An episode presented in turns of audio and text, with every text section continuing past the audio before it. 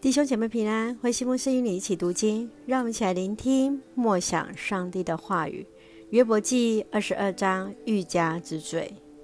约伯记二十二章第一节，第三轮对话，提曼人以利法又发言：人对上帝有什么用处？即使是最有智慧的人，对上帝有好处吗？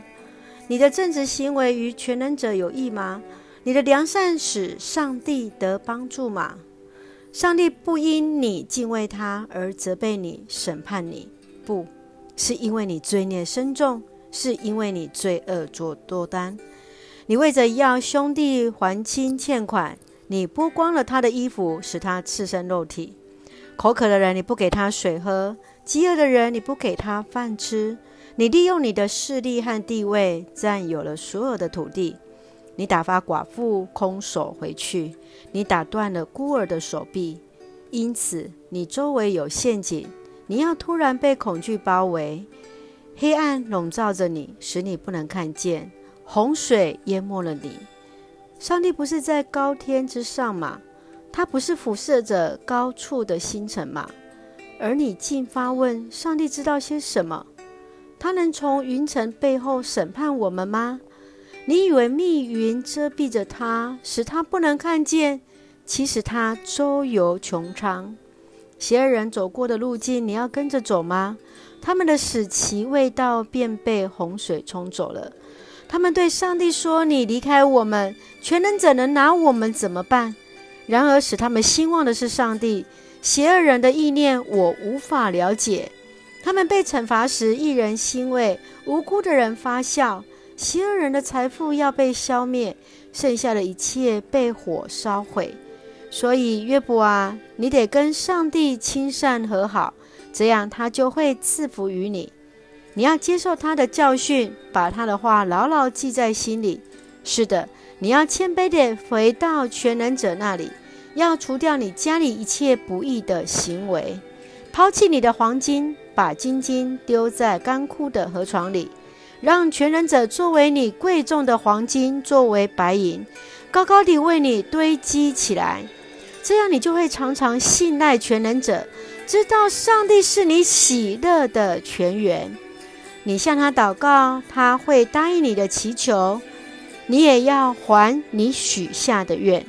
你一切的工作都会成功，你走的路一定有亮光照耀。上帝打倒骄傲的人，拯救谦卑的人。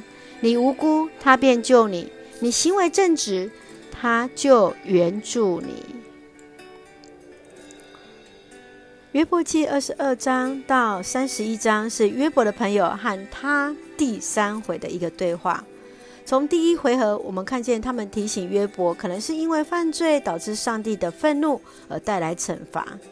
第二回合，朋友毫不客气指出，他一定是有犯罪才会带来苦难。约伯不仅仅无法从朋友得到安慰，反而更加的生气了。因此，从二十二章开始是他们第三回合的对话。二十二章当中，以利法指出了约伯对上帝的认识是有错误的。他认为约伯一定是亏待了贫穷的亲朋好友，才会为自己带来今天的苦难。因此，他规劝了约伯要悔改，与上帝和好，如此谦卑才能得到上帝的帮助。让我们一起来看这段经文的思考。我们一起来看从第四节到第五节说：上帝不因你敬畏他而责备你、审判你，不是因为你罪孽深重，是因为你罪恶作多端。以法他一一的去数算约伯的罪。约伯在他眼前好像已经不是那朋友了，而是一个罪人。他的苦难是罪有应得的，因此以利法他强迫约伯必须要去承认他自己的罪，必须要回归与神和好。当我们常常自以为意，就很容易陷到这样的一个情况，这样的一个情境当中，就是只有认为自己是对的。你是不是认为自己有时候，我们也用这样的一个主观意识来认定人，来评论别人呢？而在信仰的当中，我们又应当要怎么做才对呢？继续，我们来看二十一节。二十一节这样说：所以约伯啊，你得跟上帝亲善和好，这样他就会赐福给你。看到了吗？以利法他是认为约伯全部都是哦，因为你如何如何，所以呢，接下来呢，就是只要你怎么样怎么样，诶，上帝就会赐福给你。哦，这是从二十三节到三十节当中，我们一直不断去出现的经文。有时我们当我们去探访生病的亲友时，我们是不是常会用“为什么？”哦，你今天生病就是因为如何如何？诶，那你接下来要怎么样做呢？所以你要怎么样去做？好像这些问候的话语成为我们彼此的关心。所以其实这个我们要非常的小心。当我们在关心人、探访人的时候，有时候当我们在旁观，呃，特别是我们听到约伯的朋友这样在告诉约伯，我们很容易去了解，诶，这样说法是不对的。以立法这样对约伯说是不对的。然而我们自己呢？我们自己在跟我们的朋友说话的时候，在关心呃生病的弟兄姐妹，我们会怎么样去说呢？这是值得我们要好好去思考的哦。让我们一起来看二十二章二十九节：上帝打倒骄傲的人，拯救谦卑的人。是的，上帝打倒那骄傲的人，拯救谦卑的人。愿神来帮助我们，从话语中再次领受，得到力量。我们一起来用这段经文作为我们的祷告。亲爱的天父上帝，谢谢你让我们从以利法学习看见那自以为意。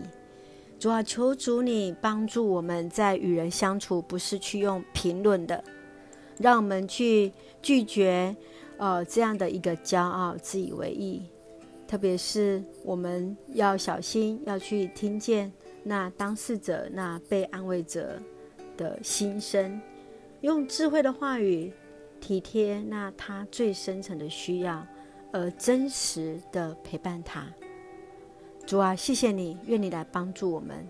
当我们知道我们自己还是软弱的，主啊，求你就加添我们智慧跟力量。